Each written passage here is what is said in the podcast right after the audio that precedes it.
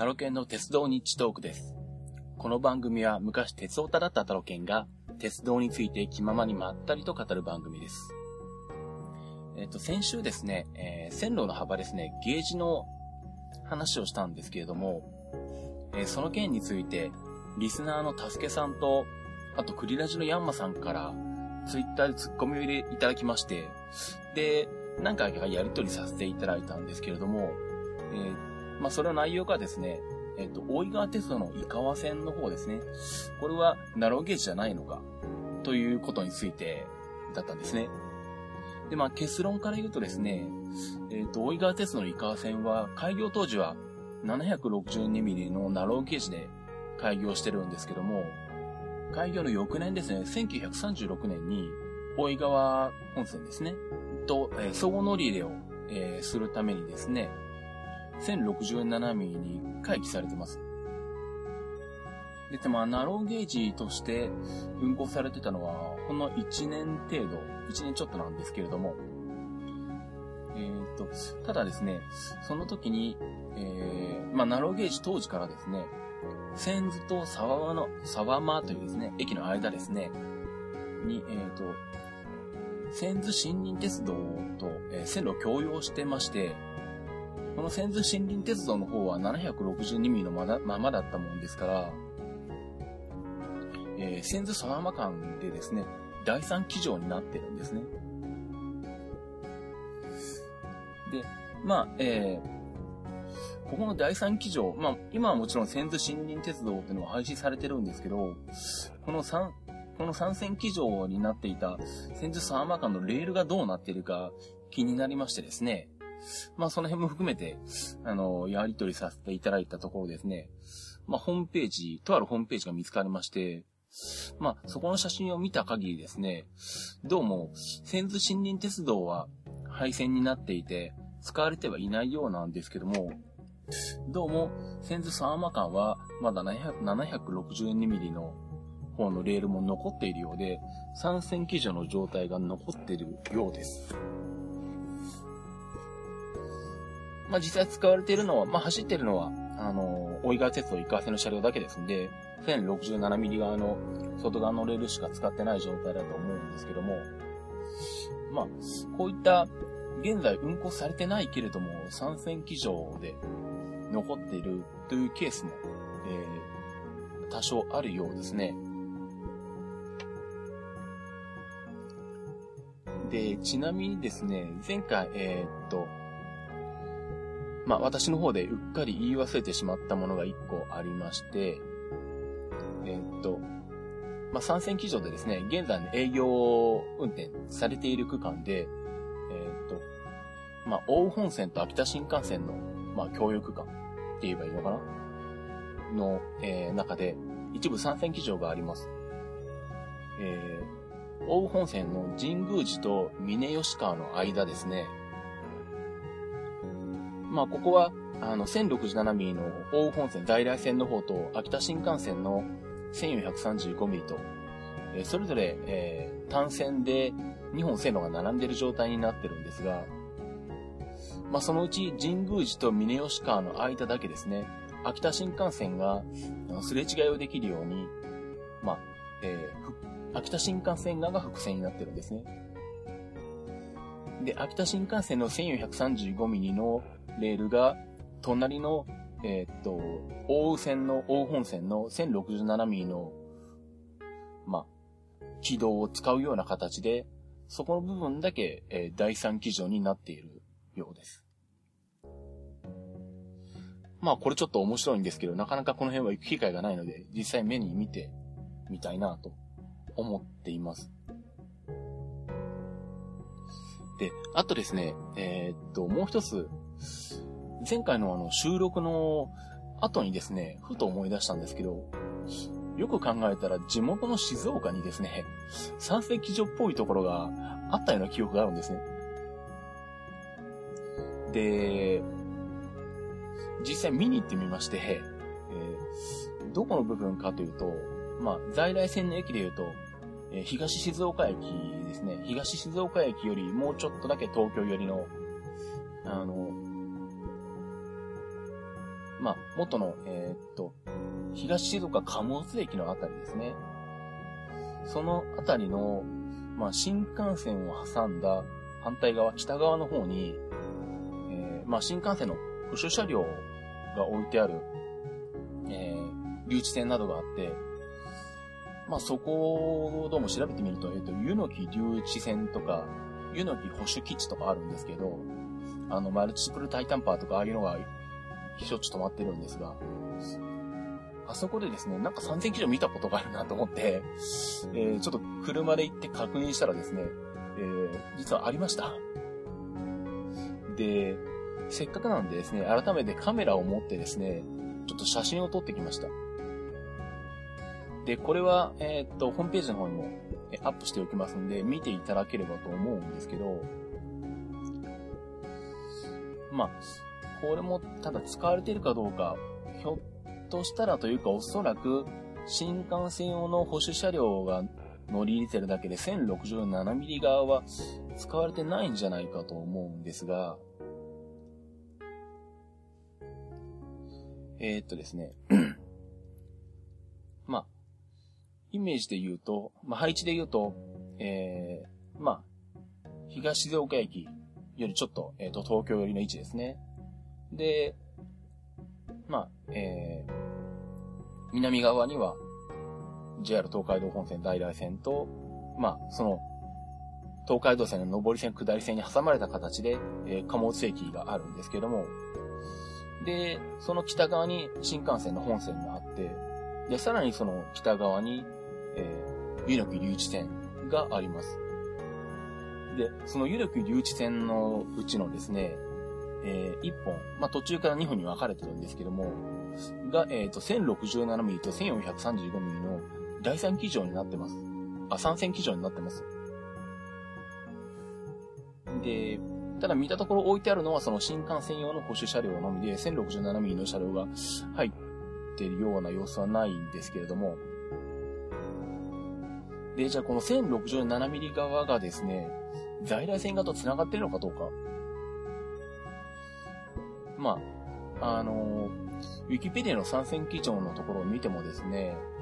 えー、国鉄、国鉄時代の東静岡駅。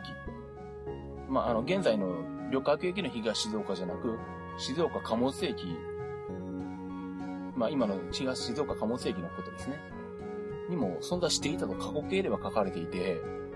保線機材やレールを積み込む施設に採用され、国鉄分割民営化後もしばらく存置されていたとあって、まあ、過去形で書かれてるんですね。ですんで、配線扱いなのかもしれないんですけども、まあ、とりあえず、あの、まあ、ポイントとして、えー、っと、まあ、これ新幹線を挟んで、在来線と反対側にあるもんですから、果たして在来線の、あの、営業線のほど繋がってるかどうかですね、これを確認しようと思ってですね、えー、っと、東静岡駅からえー、っと、まあ、あと、大沼、えー、っと、大橋ですね。あと、えー、っと、まあ、さらにその、東京寄りにある、えっ、と、まあ、小さい橋なんかがあるんですけど、それをちょっとカメラを持ってですね、うろうろしてですね、えー、望遠レンズ使って写真を撮りつつ確認してみましたところ、えっ、と、在来線側のですね、えっ、と、静岡貨物駅の方からですね、一本ですね、え、地下に潜ってる線路があるんですね。で、それが地下に潜ってですね、えー、東海道線の上り線と新幹線の、えー、下をくぐってですね、この湯の木留置線の一番左、えっ、ー、と、一番北側か、北側の方にまで、えー、線路が走っています。で、それをさ、ずーっと先の方まで東京型に追っていくとですね、その、湯の木、えー、留置線の中にある三線機場とですね、えー、っと、その三線機場のうちの 1067mm の線路とポイントでしっかりと繋がってました。なんで、まあ、えー、っと、配線扱いになってるかなっていないか、ですね、実際使われているかいないかはともかく、とりあえず、あの、営業路線と繋がってはいるようです。まあでも、あれだけ錆びてた感じなんで、多分使われてないのかな。あの、地下に潜っている、その連絡用の線も、かなり車両限界狭そうでですね、何なら通れるんだろうという感じではあったので、で、実際列車が走ってるのはあそこ見たことないですしね。うん、ですね。まあ、1067ミリの部分は配線扱いになってるのかもしれませんけれど、まあでも、あの、ね、東大元、東大元暮らしという感じで、えー、地元のすぐそばにですね、参戦基調があったというのはですね、えー、ちょっと面白いなと思った次第ですね。で、まあ、ウィキペディアの参戦基調のところを見てもですね、まあ、かつて存在したものとしていくつか上がってるんですけれども、どうなんでしょうね。これ以外にも、と、使われてはいないけど、参戦基調のレールが残ってるよっていうところ、どっかにあるのかもしれないですね。あの、もし、えっ、ー、と、今でもここにあるよっていうのをご存知の方が見えればですね、えっ、ー、と、まあちょっとメールフォームがない、ないんで申し訳ないんですけど、ツイッターの方からですね、えー、ご連絡いただければと思います。で、あとですね、線路絡みでもう一つお話ししたいんですが、これは実は、えー、っと、番組を始めた当初からどこでお話ししようかなと思ってたんですけれど、えー、っと、ガントレットというのがありまして、えー、多分これはなかなか鉄道ある程度好きな方でもひょっとしたら聞き慣れない言葉なのかもしれないんですが、え、っとですね、なんて言うんだろう。昔、名鉄瀬戸線に存在してたんですけれども、えー、名、名鉄瀬戸線っていうのは伏線なんですね。で、まあ、伏線だと当然線路2本分の敷地があって、えー、常時列車がすれ違いできる構造になってるんですけども、えー、一箇所だけですね、えー、っと、どうしても単線分のスペースしか取れない場所ですね。まあ、あの、上を道路が通ってる橋にな、橋になってるんですけども、まあ、その橋の下がですね、単線分のスペースが取れない状態になっていて、で、そこをどうやって伏線の接線を通すのか。っていうですね、問題が あったんですけども、で、普通に考えるとですね、そこだけあのポイントで単線になって、で、橋の下を単線で通って、で、橋を越えたらまたポイントで伏線に分かれればいいんですけども、このガントレットというのはですね、えー、っと、単線のスペースに伏線の線路を押し込めた状態になってるものなんですね。まあこれ図で見てもらうと一発でわかるんですけれど、説明すると難しいんですが、要は、まあ、えー、っと、伏線の線路から見るとですね、えー、右側の線路がこう、寄ってきて、いかにもポイントで1個の線路になるように近づいてくるんですけども、実際は、えー、っと、4本の線路がですね、えー、っと、ちょっとずれて存在してる状態なんですね。まあ、ちょうどなんでしょう。あの、3線機上だと、どっちか片側の線だけ2本あるんですけど、両側の線とも両側の線路が、えー、ちょっと間隔を置いて2本存在している状態なんですね。です線路が4本になるわけですね。で、その単線分の幅しかないところを超えたところで、また、えっ、ー、と、線路が離れていってですね、伏線に戻るわけです。ですんで、スペースとしては単線のスペースしか使ってないんですけども、その複数の、あの、なん伏線の2つの線路は、えー、一切ポイントで、えっ、ー、と、1個の線路になることなく、えー、また橋のところを抜けると、え、そのまま伏線になっていけるというですね。まあもちろん同時進行はできないんですけれども、え、ポイントを一切使わずに、伏線の線路を一時的に、え、単線分の線路に押し込めるという構造のところがかつてありました。まあ、これは名鉄瀬戸線が境町に乗り入れする前なんで、もう、なんでしょう。30年ぐらい前か。そんなに前にならないのか。まあでも20年以上前ですよね。うん。には廃止されてしまってて、で、多分日本でガントレットはここにしか今まで存在しないんじゃないのかな。うん。あんまり聞いたことがないんですけども、ああ、でもなんか、ググるとあれですね、南甲府駅の貨物駅とかにあったようですね。うん、まあちょっとこの辺は、えー、っと、また詳しく調べてみたいと思うんですけども、えー、まあ、こういう配線ですね、えー、海外では、まあ一部まだ残っているようなんですが、使われているようなんですけども、えー、日本ではもうなくなってしまった、えっと、配線形式で、これをガントレットと言います。またあの画像ですね、あの、見たいという方はあの、ガントレット瀬戸線あたりでググっていただけるとですね、えー、いくつか写真が出てくると思いますんで、ご覧になっていただければと思います。以上、えー、タロケンの鉄道日トークでした。えー、引き続き切符地のコーナーに続いていきます。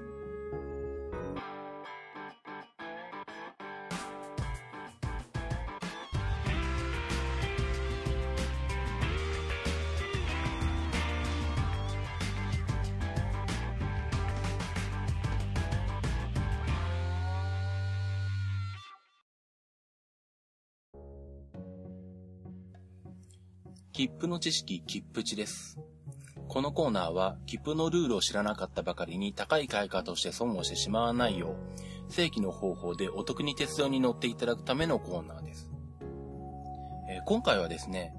えー、特急列車がですね、遅れた時の扱いについてお話ししたいと思います。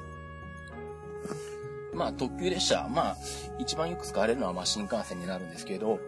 まあ、新幹線、それから在来線の特急、まあ、休校もですね、えー、っと、まあ、これは、特急料金、休校料金っていうのを払っていまして、で、これは何のために払払っているのかというと、えー、目的地に早く到着するために料金を払ってるんですね。ですけど、まあ、それが遅れてしまうと、遅れてしまうこともあって、で、そうすると、まあ、特急料金を払った意味がないじゃないかということになってですね、えー、特急料金払い戻せと言いたくなると思うんですけども、えー、これもちゃんとルールで決まってます。えー、新幹線を含む特急急行につきましてはですね、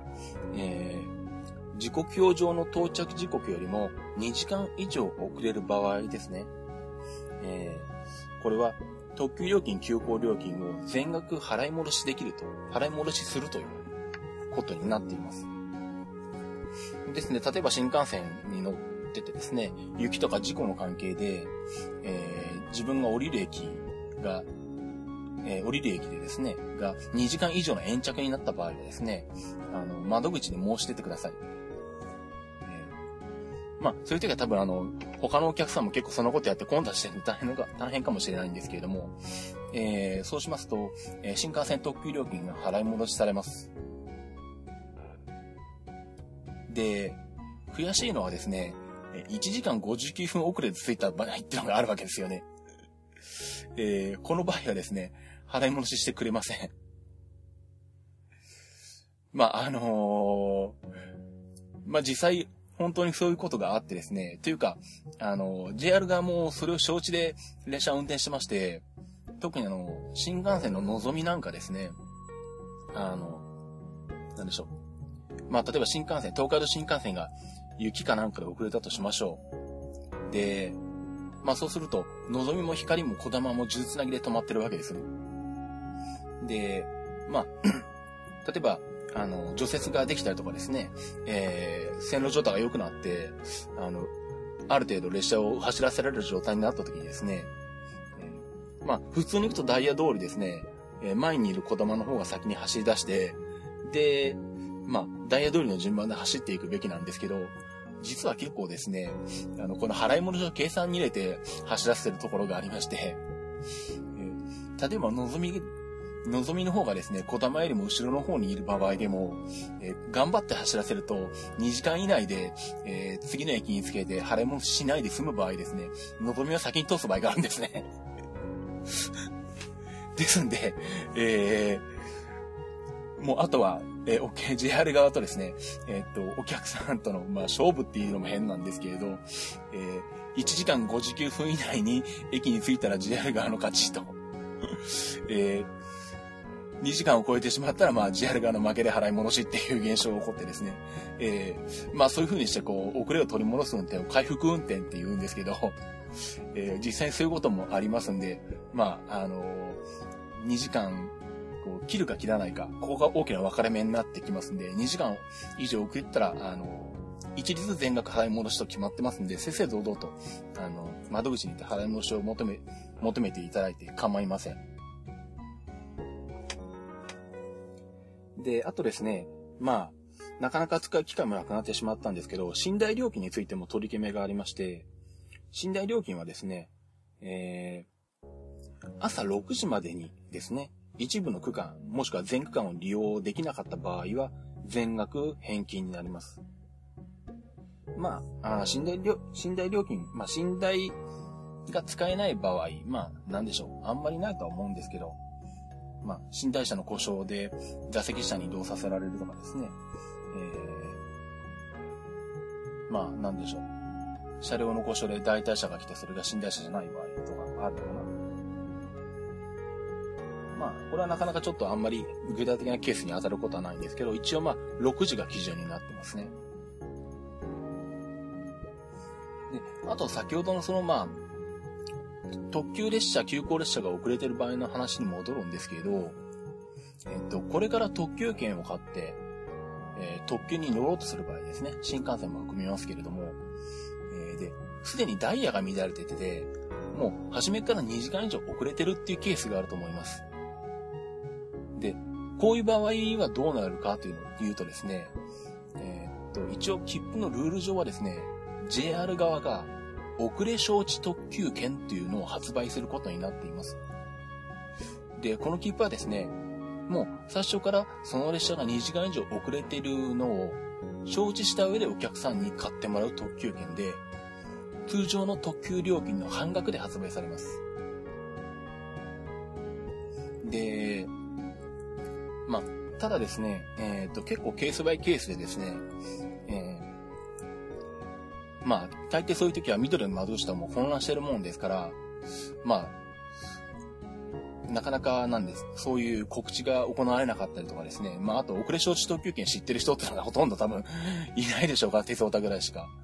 なかなか買う機会はないと思うんですけど、こんな例がありまして、まあ、これ私が実際に体験した例なんですけど、私もあんまりその、列車がダイヤで乱れて遅れるって経験ほとんどない方なんで、縁はなかったんですけど、まあ前に、この静岡から、えっ、ー、と、うちの奥さんの実家の栃木の方ですね、那須塩原に向かうときに、えー、東京までは新幹線で着いたんですけど、そこから先に乗ろうとしている東北新幹線がですね、もう雪で大混乱してまして、ダイヤがぐちゃぐちゃでもう2時間以上平気で遅れてる状態だったんですね。で、新幹線の切符まだ買ってなくてですね、まあ私もこういった状態あんまり経験がないんでどうしようかなと思ったんですけど、まあミドルの窓口はもう長蛇の列で並んでられないですし、仕方がないんで、とりあえず、あの、自動販売機ですね、新新幹線の特急券の自動販売機で、えー、まあその時間から見て一番最初に出る指定席特急券を買ったんですね。で、まあそれで自動改札通ってホームに入って、まあでも、指定されてる車が来るのはもう、あの、当分先いつになるかわからないという状態だったんで、とりあえず、あの、入ってきた新幹線に乗ったんですね。で、まあ、自由席に乗りまして、で、一応車掌さんに、まあ、この指定券持ってるんだけど、あの、いつ来る、いつ来るかわかんないで乗っちゃいましたよって話したら、あ、じゃあ、あの、降りた駅で、あの、生産してくださいって言われまして、そうなんだと思って、で、まあ、えー、そのまま乗っていってですね、で、那須塩原の窓口で、えっと、まあ、特急券を出して、これ車掌さんに生産してくださいって言われたんですけどって言ったらですね、半額払い戻しいいですか？って言われてですね、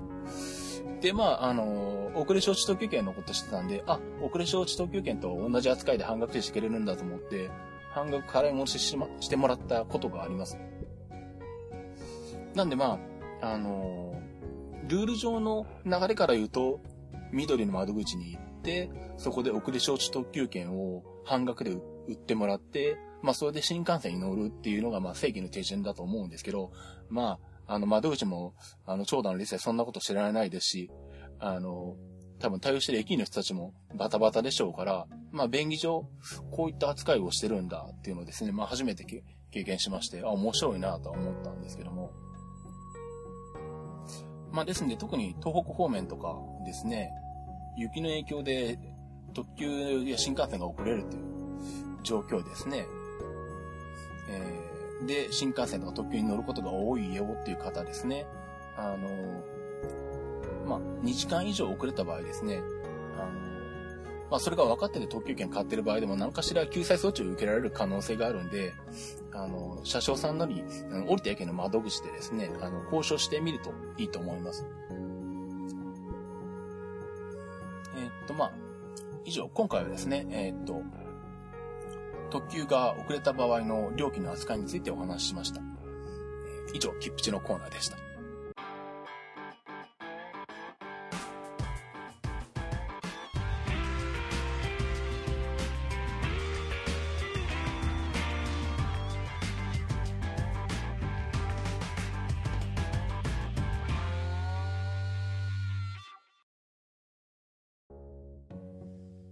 ディングです。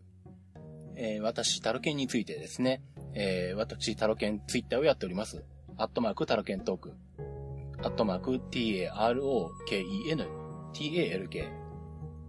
あと、Mac のことと、えー、地元静岡関連のことについては、えー、シズマックの、えー、公式アカウントの方でつぶやいていることが多いですので、よろしかったらそちらの方もフォローお願いします。えー、アットマーク、シズマックですね。アット、えー、shizumac。えー、あとですね、えー、っと、今日、えー、本編でお話しした、えー、湯の木誘致線のですね、参,、えー、参戦機場の写真については、ホームページの方からリンクを貼っておきますんで、よろしかったら、えー、ご覧になってください。えー、では、えー、また次回の鉄道日トークでお会いしたいと思います。それではまた。